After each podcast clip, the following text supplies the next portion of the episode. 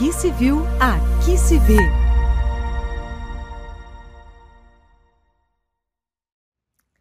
Olá a todos, bem-vindos ao podcast Aqui se viu, aqui se vê, especial de Natal. Meu nome é Raquel Borges Alves Toscano, sou oficial de registro civil das pessoas naturais e tabeliã de notas no estado de São Paulo.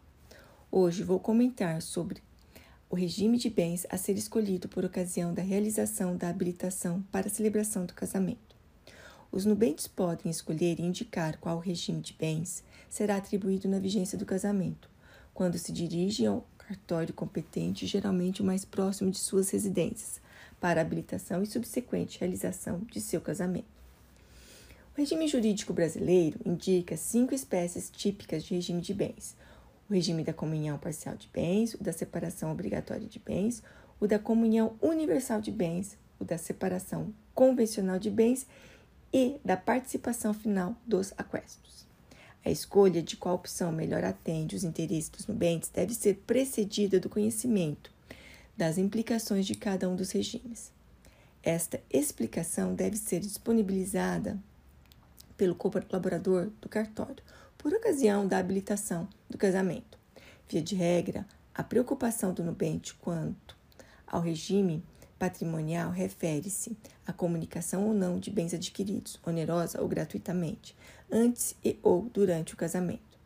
Assim, caso os nubentes optem pelo regime legal da comunhão parcial de bens, no momento da habilitação, a vontade das partes é que se comuniquem os bens adquiridos onerosamente durante o casamento, sem a comunicação dos bens adquiridos gratuitamente.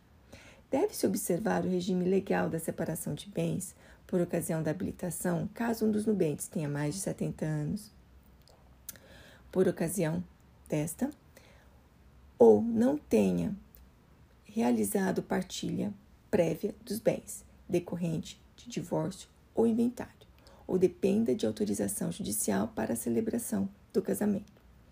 Por referirem a regimes legais, ambos acima mencionados independem de instrumento público que documente o regime de bens escolhido pelas partes, por meio da escritura de pacto antinupcial a ser realizada no tabelionato de notas da escolha dos nubentes, como ocorre com os regimes a seguir mencionados. Desta forma, a opção pelo regime da comunhão universal de bens, o qual indica a comunicabilidade de todos os bens presentes e futuros adquiridos de forma onerosa ou gratuita, deve ser formalizado por meio de correspondente escritura pública de pacto antinupcial, a ser apresentada por ocasião da habilitação.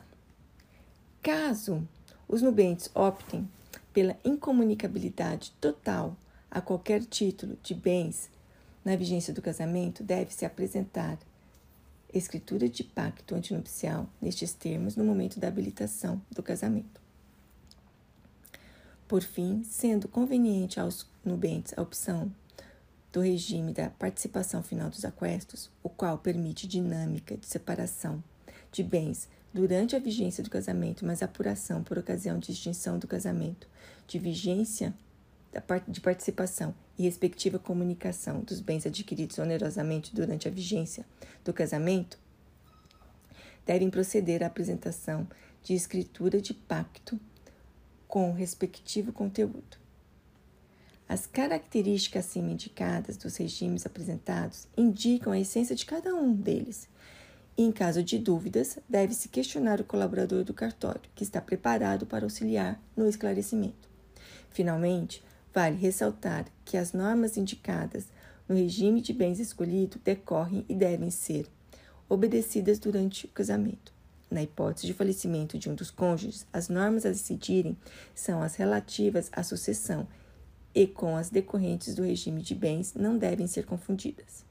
Agradeço a atenção dispensada e espero encontrá-los no próximo episódio do Aqui se viu, Aqui se vê. Desejando a todos Feliz Natal. Em nome de todos, Dar Bem SP.